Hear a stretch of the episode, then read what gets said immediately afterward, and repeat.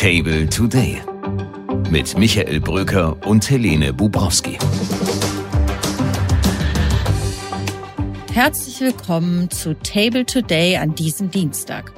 Heute ist der 13. Februar. Die Ukraine befindet sich irgendwo zwischen Niederlage und ein bisschen Hoffnung. Das jedenfalls ist der Eindruck, den wir hier in den vergangenen Wochen gewonnen haben. Die Unterstützung bröckelt, hinzu kommen innenpolitische Querelen. Wir lassen uns die Lage direkt an der Front schildern, und zwar gleich von Paul Ronsheimer, dem Kriegsreporter und stellvertretenden Chefredakteur der Bild. Da sagen viele, die hier kämpfen, wir sind ein Land. Es gibt viele Männer, die nicht kämpfen, die im Westen der Ukraine sind. Und äh, die müssen verstehen, äh, dass wenn sie nicht kämpfen, dass wir dann verlieren. Und dieser Konflikt scheint mir wird langsam größer. Zuerst aber nach London. Dorthin hat Michael Bröker den deutschen Finanzminister begleitet. Hallo, schönen guten Tag, Helene. Guten Tag, Michael.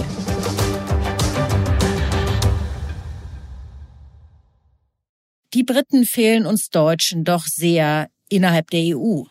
Großbritannien hat so oft an der Seite der Deutschen gestanden, wenn es bei Sitzungen und Diskussionen in Brüssel um die Zukunft Europas ging. Ähnlich wie Deutschland haben sie eher die Wirtschaftsunion, die Unternehmen, die Märkte in den Vordergrund gestellt und nicht die Schuldenunion wie die Franzosen oder Italiener. Und so ist Finanzminister Christian Lindner sozusagen zu alten Freunden geflogen, die immer noch Brüder im Geiste sind. Aber eben keine Brüder mehr in der Gemeinschaft der Europäischen Union. Es ist eine Charmoffensive von Christian Lindner, die er hier sowohl mit seinem Gespräch der, mit seinem Amtskollegen Jeremy Hunt inszeniert hat, als auch äh, bei seinem Auftritt vor der London School of Economics. Er will den Briten klar machen, dass sie gerade mit ihrer wirtschaftsliberalen Denke, die Lindner ja teilt und schätzt, zu Europa gehören und er mehr von Großbritanniens Denke in Europa gebrauchen könnte. Stichwort Bürokratieabbau, Handelshemmnisse runterfahren. Also er will ihnen ein Angebot machen, gemeinsam die EU zu reformieren, obwohl die Briten draußen bleiben werden. Denn der Brexit, der ist unwiderruflich, sowohl bei der Labour-Partei, die hier vor einem möglichen Wahlsieg steht, als auch bei den regierenden Konservativen gibt es keine relevanten Stimmen, die eine Rückkehr zur EU fordern. Aber es gibt schon Stimmen, die sagen, ein engeres, eigenes, neues Bündnis zwischen der EU und ähm, Großbritannien muss möglich sein. Also, die Rückkehr in die EU wird es nicht geben und Christian Lindner weiß das natürlich. Er versucht die Briten aber an eine andere Union zu binden, die Kapitalmarktunion der EU freier Fluss von Kapital über Grenzen hinweg. Ja, Christian Lindner ist ein großer Befürworter dieser Kapitalunion. Er will im ersten Quartal, im ersten Halbjahr dieses Jahres das Thema auf die EU-Agenda bringen und England sehr nahe quasi als Partner, als ersten Partner außerhalb der EU an diese Kapitalunion bringen. Gemeinsame Initiativen, um Investoren nach Europa zu locken, weg von den amerikanischen und asiatischen Märkten. Hier müsse Großbritannien zusammen mit der EU denken. So hat es Christian Lindner auch vor der London School of Economics gesagt. Hören wir mal kurz rein. Die äh, Distanz zwischen London und Berlin, die Distanz zwischen Großbritannien und der Europäischen Union darf ja durch den Brexit politisch nicht größer werden, als sie geografisch ist. Wir äh, teilen dieselben Werte und auch viele Interessen. Und deshalb ist darauf zu achten, dass wir auch weiter, äh, wo es möglich ist, äh, gleichgerichtete Initiativen ergreifen. Christian Lindner müsste die Bindung an die Kapitalmarktunion aber wirklich zügig über die Bühne bringen. Denn nach wie vor, und das schon seit Monaten, sieht alles nach einem Machtwechsel in London aus. Ja, die Umfragen sind wirklich eindeutig. Es gibt hier eine Art Märzeffekt, habe ich das Gefühl, denn die Opposition, die Labour-Partei, ist dramatisch vorne, weil die amtierende konservative Regierung von Premierminister Sunak so, so schlecht abschneidet, so unpopulär ist, auch aufgrund der Wirtschaftskrise, natürlich auch aufgrund der Migrationsprobleme, die hier zu den zentralen Themen der gesellschaftlichen Debatten gehören. Und die Labour-Partei ist 15 bis 20 Prozentpunkte vorne. Die Wahlen werden spätestens im Februar 2025 stattfinden müssen. Und alle rechnen hier mit einem Wahlsieg der Sozialdemokraten. Das könnte natürlich dann ein Wahljahr in Deutschland, auch Olaf Scholz, der Keir Starmer, den Chef der Labour-Partei, schon früh getroffen hat, ein bisschen Aufwind geben, wenn doch nochmal Sozialdemokraten in Europa wieder gewinnen können. Damit sind wir in Deutschland bei der kleinsten Bundestagswahl aller Zeiten, der Teilwiederholung in Berlin. Wir haben es einmal sacken lassen und halten fest, es hat sich wenig bis nichts geändert. Michael, welche Erkenntnisse gibt es, die die Ampel oder die Koalition mitnehmen können? Ich finde, es hat eine begrenzte bundespolitische Wirkung. Es war erwartbar und klar, dass die Ampelparteien abgestraft werden, allerdings doch nicht so stark, wie manche äh, in der Opposition gehofft hatten. Die SPD-Kandidaten behalten ja ihr Direktmandat. Ich finde auch die, die Erfolge der CDU halten sich in Grenzen. Überraschend und für mich besorgniserregend ist, dass die AfD bei niedrigerer Wahlbeteiligung trotzdem in absoluten Stimmen gewinnen konnte. Und bei mir, ich komme ja nun mal aus Zehlendorf oder wohne dort, dass die AfD-Kandidatin Birgit Malsack-Winkemann, die in Untersuchungshaft sitzt, ihr Ergebnis sogar verbessern konnte. Es lässt einen ratlos zurück und natürlich der große Frust ist und bleibt der über die Ampelregierung. Das kann auch diese kleine Wahl zeigen. Ja, Lorenz Marold, der Tagesspiegel-Chefredakteur, sieht das wie du, Michael. Die AfD bereitet ihm Kopfzerbrechen, vor allem aber auch, wie SPD und CDU in Berlin regieren. Guten Morgen, liebe Lene, lieber Michael. Ich glaube, es lohnt sich, heute die AfD noch mal genauer anzuschauen, denn die ist die einzige Partei, die trotz deutlich gesunkener Wahlbeteiligung und absoluten Zahlenstimmen dazugewonnen hat. Und das sogar in einem Bezirk, den man sich bürgerlicher und damit CDU-affiner gar nicht vorstellen kann, nämlich Zehlendorf. Hier haben sogar fast 10 Prozent ihre Erststimme an die bekannte Ex-AfD-Abgeordnete und Reichsbürgerin Birgit Malsack-Winkelmann gegeben. Wir erinnern uns, die suspendierte Berliner Richterin sitzt seit der Razzia beim Verschwörer Heinrich Prinz Reuß wegen Terrorverdachts in Untersuchungshaft. Aber was sagt der CDU-Chef und regierende Bürgermeister Kai Wegner dazu? Er sagt, das beste Mittel gegen die AfD ist gute und verständliche Politik, die die Herausforderungen unserer Zeit gemeinsam angeht. Das kommt einem dann doch irgendwie bekannt vor. Wegner ist allerdings zuletzt damit aufgefallen, dass er sagt, er wolle alles dafür tun, dass lesbisches Leben in Berlin sichtbarer wird. Dagegen ist an und für sich nichts zu sagen, aber von einem CDU-Bürgermeister erwarten die Leute offensichtlich etwas anderes. Und nicht viel besser macht es auch die Wahlverliererin Franziska Giffey, die Vorsitzende der Berliner SPD. Sie sagt, jetzt müssten die Unzufriedenheiten in der Bevölkerung wieder stärker aufgegriffen werden. Tja, fragt man sich, warum denn jetzt erst? Fazit, es gibt kein Erkenntnisproblem, es gibt ein Umsetzungsdefizit. Und wenn es denn eine Lehre aus dieser Wiederholungswahl gibt, dann würde ich sagen, ist es diese. Tagesspiegel-Chefredakteur Lorenz Maurold mit einem Kurzkommentar hier bei Table Today.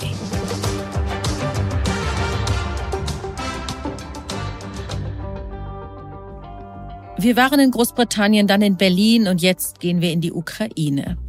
Während in der Nähe von Paris gerade Außenministerin Annalena Baerbock mit ihren französischen und polnischen Amtskollegen spricht, ist ihre grüne Parteikollegin, die Bundestagsvizepräsidentin Katrin Göring-Eckardt, in Kiew eingetroffen. Sie bleibt mehrere Tage. Angesichts der schleppenden Unterstützung der Ukraine durch die USA spricht sie von einer Stimmung im Land, die nicht mehr gut sei. Das ist schon ziemlich verharmlosend. Die Blockade der Republikaner gegen weitere Waffenhilfen und was Donald Trump sagt, auch zur NATO, löst in der Ukraine deutlich mehr aus als eine nicht mehr gute Stimmung. Klarer hat es der norwegische Militärgeheimdienst gesagt. Russland gewinne die Oberhand. Russland sei in einer besseren Position als vor einem Jahr und könne gerade dreimal so viele Truppen mobilisieren wie die Ukraine. Dazu komme militärische Unterstützung aus dem Iran, aus Belarus und Nordkorea.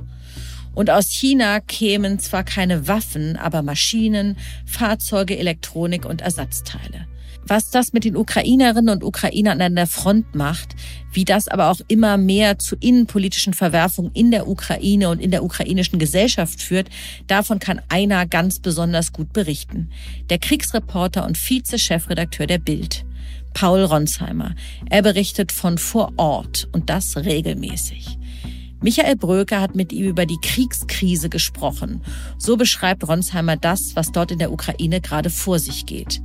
Wir haben ihn in der Ostukraine erreicht, wo er sich gerade in der Nähe von Bachmut aufhält. Einen schönen guten Tag, lieber Paul. Hallo. Hallo Michael. Paul, gib uns mal einen Einblick in die Lage an der Front, von der du gerade zurückkommst. Wie steht es um die Verteidigung der Ukraine? Ich muss sagen, dass ich die Lage lange, eigentlich noch nie seit dem Angriff auf Kiew Anfang 22, also am 24. Februar 22, so düster gesehen habe wie jetzt. Sehr viele Soldaten, die in den vergangenen Monaten, wenn ich sie besucht habe, immer noch gesagt haben, wir werden gewinnen, wir werden siegen, wir schaffen es auch, die Gebiete zurückzuerobern, die sagen jetzt entweder kaum noch etwas oder sie sind pessimistisch geworden. Ein Soldat, den ich getroffen habe, auch in einer völlig zerstörten Stadt, junger Mann, 27, seit zwei Jahren kämpft er, sagte, wir können nicht jeden Russen töten und wir müssen uns was überlegen. Also die Soldaten, da geht es hin und her zwischen einerseits denjenigen, die sagen, es gibt gar keine Alternative, denn wir können nicht diejenigen verraten, die in den von den Russen besetzten Gebieten sind. Und dann gibt es andere, die sagen, ja, aber dann bräuchten wir jetzt dringend Mobilisierung. Wir bräuchten mehr Leute, wir bräuchten mehr Waffen, wir bräuchten mehr Munition. Und gerade dieser Munitionsmangel, Michael, den spürt man da. Ich war heute an einer Artillerieposition und habe dort mit Soldaten gesprochen. Da hört man das Artilleriefeuer überall und sie sagen, wir können uns eben sehr viel weniger wehren, als wir wollten. Ein Beispiel, ein Soldat sagte mir, wenn die Russen uns zehnmal beschießen, können wir mit der Munition, die wir haben, momentan noch zweimal zurückschießen und das wird eher schlimmer. Zentrale Erlebnisse, die du da schilderst, Paul. Man kann ja schon bei Clausewitz lernen, dass Moral vielleicht die wichtigste Waffe im Krieg ist. Ist da noch ein Turnaround möglich, ein Comeback dieser Unterstützung in den eigenen Reihen für die ukrainische Armee? Ich denke, es ist möglich, wenn mehr Waffen kommen, wenn mehr Munition kommt, wenn die USA tatsächlich jetzt dann doch vielleicht noch liefern, was ja keiner weiß. Und die große Frage, Michael, ist ja auch, wie schlimm kann es noch werden? Also momentan sind Teile des Donbass eingenommen, also hier in der Ostukraine von Luhansk, Teile von Kharkiv. Das heißt, für die Ukrainer geht es momentan erstmal darum, die Linie zu halten. Ein großer Kampf ist Adivka, Adivka, um das lange gekämpft wird. Und bei diesen Kämpfen, die da stattfinden, stellt sich immer eine Frage, bis wohin will man eine Stadt verteidigen? Bis wohin ist man bereit, eigene Soldaten zu opfern? Und ab wann muss man abziehen. Da gab es genau vor einem Jahr einen Riesenstreit, den ersten damals zwischen Ukraines Präsident Volodymyr Zelensky und dem jetzt abgesetzten General Salushny, über den ich damals berichtet habe. Salushny wollte früher abziehen, um Soldaten zu schützen und Zelensky wollte festhalten, weil er sagt, dass in dieser Verteidigungsposition ähm, sie mehr russische Soldaten töten können und ist sozusagen einen symbolischen Gehalt hatte. Also es ist jetzt extrem wichtig für die Ukrainer, die Linie zu halten. Wenn das nicht passiert oder wenn die Russen wirklich größer durchbrechen, dann ist die Moral wirklich in Gefahr und ganz groß in Gefahr. Was weißt du über die russische Strategie, die Taktik? Gibt es da großflächige Angriffe? Gibt es da neue Bewegung oder neues Personal, mehr Technik, was die ukrainische Armee auch spürt im negativen Sinne? Die ukrainische Armee spürt, dass die Russen sich sehr viel besser ausgestattet haben. Ich habe vorhin einmal den Beginn des Krieges angesprochen. Da haben wir uns ja alle lustig gemacht über die äh, Panzerkolonnen, die einfach auf Kiew gefahren sind und die Ukrainer diese Panzer relativ leicht abschießen konnten. Mittlerweile ist es so, dass sie mit viel kleineren Trupps unterwegs sind, also sehr viel taktischer vorgehen und sie haben sich mit Drohnen ausgestattet, massiv. Äh, die Ukrainer hatten auch da am Anfang einen Vorteil, das war so ein Start-up, Kriegs-Start-up. Sie haben viele eigene produzierte Drohnen vorbereitet und waren damit sehr erfolgreich und das haben die Russen adaptiert und nicht nur das, sie machen es jetzt sehr staatlich organisiert. Sie haben offenbar Fabriken in China aufgekauft, bestimmte Teile aufgekauft. Und ich war auch bei einem Drohnenpiloten oder bei mehreren hier in der Ukraine und die haben mir gesagt, die Russen haben mittlerweile mehr, mehr Masse, auch was Drohnen angeht. Was sind das für Drohnen, Paul? Das sind FPV-Drohnen, also teilweise hat man so eine Brille auf und dann steuert man sie und da sind dann kleinere Explosives dran. Also du hast einerseits eine Aufklärungsdrohne oder setzt Aufklärungsdrohnen ein, dann siehst du, wo gibt es feindliche Stellungen und dann setzt du deine verschiedenen Drohneinheiten, die in verschiedenen Stellungen sind, darauf an und äh, versuchst sozusagen Panzer zu erwischen oder auch feindliche Soldaten und so machen das beide Seiten. Wir Reporter erleben das auch, dass diese Drohnen für uns sehr gefährlich geworden sind, äh, denn sie sind in dem gesamten Gebiet einsetzbar und immer wieder äh, greifen diese Drohnen auch Zivile oder äh, Journalisten oder ähm, wen auch immer, wer da langfährt. Das wissen im Zweifel die Russen gar nicht, dass wir jetzt Journalisten sind, sondern sie greifen eben alles an, was sich im Frontbereich bewegt. Diese Drohnen transportieren also kleine Waffen und fliegen dann wieder zurück. Diese Waffentechnik müssen die Russen ja irgendwo herbekommen. In eigener Fabrik oder spürt man, dass es da offenbar Lieferländer gibt? Vielleicht gibt es ja auch mal Waffen, die die ukrainische Armee ähm, bekommt oder selber abgeschossen hat, woran man erkennen kann, dass dort der Nachschub für die Russen größer geworden ist? Also die Ukrainer sagen, äh, dass die Russen diese Chips, die sie brauchen und bestimmte andere Teile vor allem aus China bekommen angeblich teilweise aus dem Iran die größeren Drohnen, über die gesprochen wird, also die Drohnen, die eingesetzt werden, um größere Städte anzugreifen. Das sind sogenannte Kamikaze-Drohnen, die kommen aus dem Iran. Ähm, da ist die äh, Sprengladung äh, noch viel höher. Aber es reicht eben auch an der Front eine relativ kleine Sprengladung. Wenn man dann an die richtige Stelle fliegt, zum Beispiel bei einem Panzer, dann explodiert der. Deswegen äh, sind die einsetzbar und deswegen sagt man, dass aus dem Artilleriekrieg mehr und mehr ein Drohnenkrieg geworden ist hier ähm, an der Front. Das sagen die Ukrainer. Und sie sagen auch, sie brauchen dringend, dringend mehr Munition, mehr Teile, mehr Hilfe. Ansonsten sieht es hier sehr dunkel aus. Das Munitionsthema war schon oft Thema, immer dann auch, wenn Präsident Zelensky in Deutschland war, hat er es angesprochen. 27 EU-Staaten, aber auch Amerika, Kanada. Warum sind diese Länder nicht in der Lage, die Ukraine ausreichend mit Munition zu versorgen? Also die Amerikaner waren es lange Zeit und wären es auch noch zum großen Teil, wenn das Paket durchgegangen wäre, ist es bislang aber nicht. Und die Europäer können das nicht ausgleichen. Das hat mehrere Gründe. Einerseits die Sparrunden, die es in den Wehretats gegeben hat in den letzten Jahren, in den letzten Jahrzehnten, muss man sagen. Das betraf eben nicht nur Deutschland, sondern ganz Europa. Und dann hat man verschlafen, zu Beginn des Krieges oder es bewusst auch nicht gemacht, diese Rüstungsproduktion schnell auszubauen. Und das ist etwas, was hier auch viele kritisieren. Ich habe mit Außenminister Kuleba gesprochen, der das immer wieder sagt, dass man sich da gegenseitig die Schuld zuschiebt. Also die deutsche Industrie sagt, sie bekommen nicht genügend Garantien. Dann äh, sagt das Verteidigungsministerium, das ist Quatsch. Die wissen doch, dass wir das brauchen. Und so, ja, schiebt man sich da gegenseitig irgendwie die Schuld zu auf Kosten am Ende der Ukraine. Denn Kanzler Scholz hat das ja bei seiner USA-Reise relativ klar gesagt. Ohne die USA ist es sehr, sehr schwer für die Ukraine, hier nicht zu verlieren. Was ja auch irgendwie ein Armutszeichen ist, wenn einer der wichtigsten europäischen Staatschefs sagt, ohne die USA geht's nicht. Aber offenbar ist das noch so. Wenn die Russen aber ihr gesamte Produktion auf Kriegswirtschaft umstellen, müsste dann nicht auch Europa sagen, wir nehmen die Industrie mit Garantien, mit Geldern so sehr in die Mangel, dass sie schneller produzieren kann, weil es, bei Munition kann es ja nicht um Hochtechnologie gehen. Unbedingt. Äh, Verteidigungsminister Pistorius behauptet ja auch, dass das jetzt geschehen sei, also dass eine äh, Fabrik gebaut werde. Aber die Frage ist, warum ist es nicht in ganz Europa passiert oder warum passiert es nicht in ganz Europa?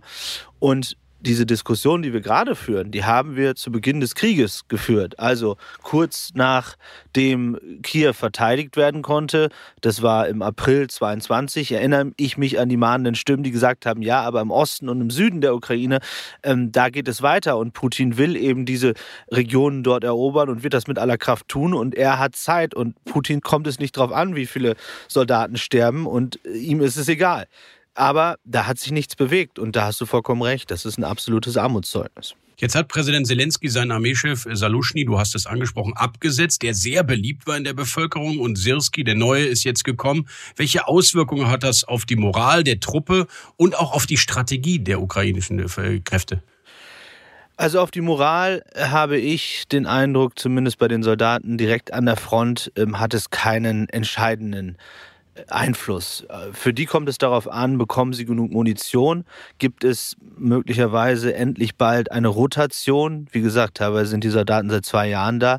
Also kann man endlich auch mal nach Hause wieder. Ja, das sind ja Hunderttausende Menschen, die einfach aus ihren Familien rausgerissen dort mehr oder weniger durch seit zwei Jahren in diesen Schützengraben liegen. Das ist äh, teilweise unter schwierigsten Bedingungen. Ich war heute dort, also in Pfützen und zwischen Schnee und so, und das ist das Entscheidende für sie, deswegen hoffen sie darauf. Natürlich war Salushny beliebt, auch bei den Soldaten. Sirski ist aber ein bekanntes Gesicht. Er war ja schon vorher für die Bodentruppen zuständig.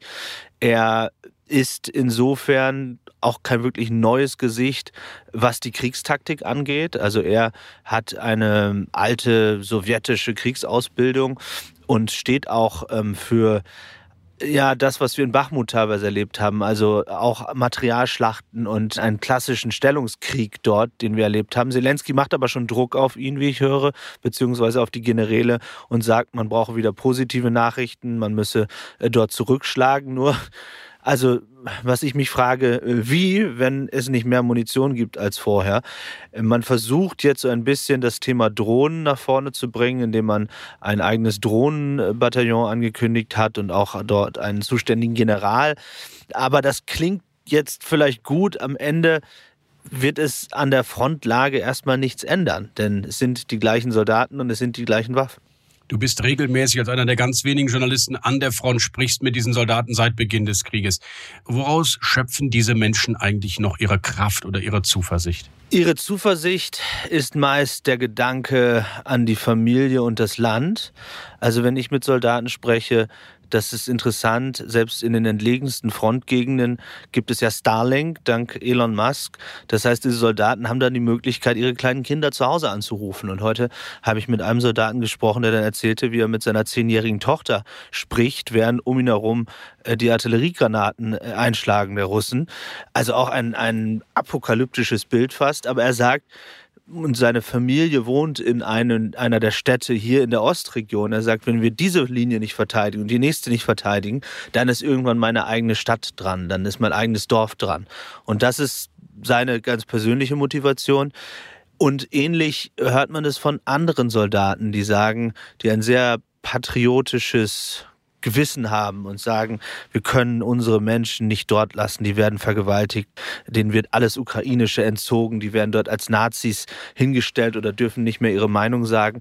Das ist das, was auch sehr, sehr viele antreibt. Aber es gibt durchaus auch mittlerweile einen Konflikt, ähm, den ich mehr und mehr spüre, eben zwischen den Männern, die kämpfen und den Männern, die nicht kämpfen. Denn man muss erklären, in der Ukraine ist eben nicht überall Krieg. Auch wenn man hört in den Nachrichten morgens vielleicht, Kiew wird angegriffen. Ja, äh, da gibt es Drohnenangriffe, das ist unangenehm, äh, da muss man in den Keller.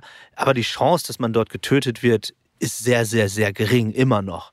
Was nichts daran ändert, dass das ein Terror ist. Aber gleichzeitig gehen die Menschen wieder ins Café, gehen ins Restaurant, zumindest bis zur Grenze, wo sie raus dürfen, versuchen ein normales Leben zu führen. Das ist an der Front natürlich überhaupt nicht möglich, auch in der Donbass-Region. Und da sagen viele, die hier kämpfen, wir sind ein Land. Es gibt viele Männer, die nicht kämpfen, die im Westen der Ukraine sind. Und äh, die müssen verstehen, äh, dass wenn sie nicht kämpfen, dass wir dann verlieren. Und dieser Konflikt scheint mir wird langsam größer.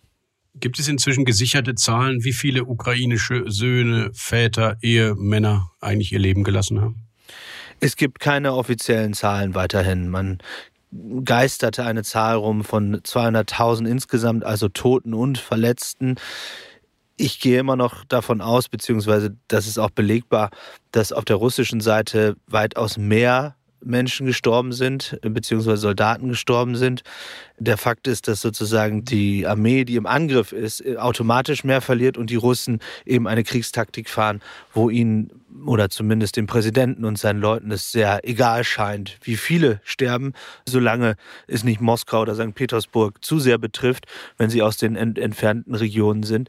Aber die Ukrainer versuchen, das Leben so gut es geht zu schützen. Aber es funktioniert natürlich nicht wirklich, wenn man einen Krieg führt und ähm, so vielen Angriffen standhalten muss. Der russische Präsident Putin hat ein ja, bemerkenswertes Interview, wenn man es so nennen kann, gegeben einem rechtskonservativen amerikanischen Moderator, in dem Putin viele historische, krude Theorien aufgestellt hat, aber immer wieder auch auf mögliche Verhandlungen angespielt hat. Zum Beispiel Anfang 2022 in der Türkei und mögliche Szenarien, wie ein Krieg doch beendet werden könnte.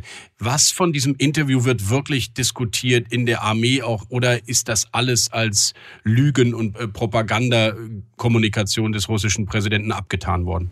Diskutiert werden die Inhalte nicht wirklich. Nein, da wird eher über die Interviewführung von äh, Tucker Carlson gesprochen. Aber natürlich äh, gibt es die Debatte um mögliche Verhandlungen auch in der Ukraine, nicht erst jetzt. Natürlich wird im Freundeskreis darüber gesprochen, wäre es nicht besser, äh, jetzt zu verhandeln. Für die Ukrainer, das muss man immer wieder erinnern, ist das große Problem, äh, dass sie wissen, dass Putin am Ende ja ihr Land nicht anerkennt, beziehungsweise ihre Regierung nicht anerkennt, sagt, das sind alles Nazis. Das heißt, die meisten Ukrainer in den Umfragen sagen immer noch, wir haben keine Chance zu verhandeln. Das waren immer rund 90 Prozent, die dagegen sind, die große, große Mehrheit. Und für die Ukrainer, wenn man darüber spricht, kommen halt immer wieder alle Ereignisse der letzten Jahre hoch und die sagen, Putin will doch jetzt nur zwei, drei Jahre Pause oder weniger machen, um seine Armee noch größer, noch fitter zu machen und um dann Kiew anzugreifen. Also das sind die Argumente, äh, die genannt werden. Und man muss natürlich sagen, wenn es jetzt Verhandlungen gäbe, zum jetzigen Zeitpunkt würde die Ukraine natürlich aus einer Position der Schwäche verhandeln, denn wir haben ja die Lage an der Front angesprochen. Aber äh, natürlich, wenn das in den USA passieren sollte, was passieren kann, dass Donald Trump Präsident wird und so weiter und so fort, dann kommen diese Fragen auf und es wird lauter diskutiert darüber als vor einem halben Jahr. Wir sind zwei Jahre danach einem Frieden nicht wirklich näher gekommen, richtig, Paul?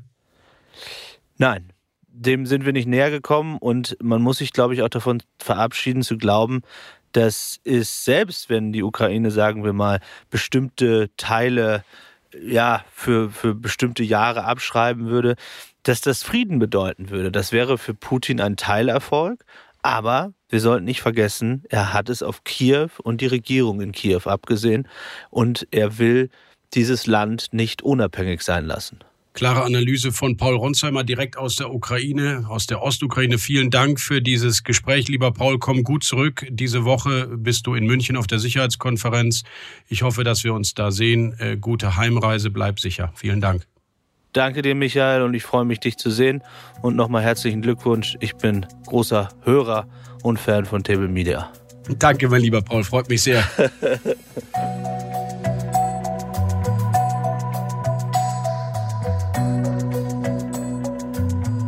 Eine spannende Lebensgeschichte lege ich Ihnen jetzt noch ans Herz.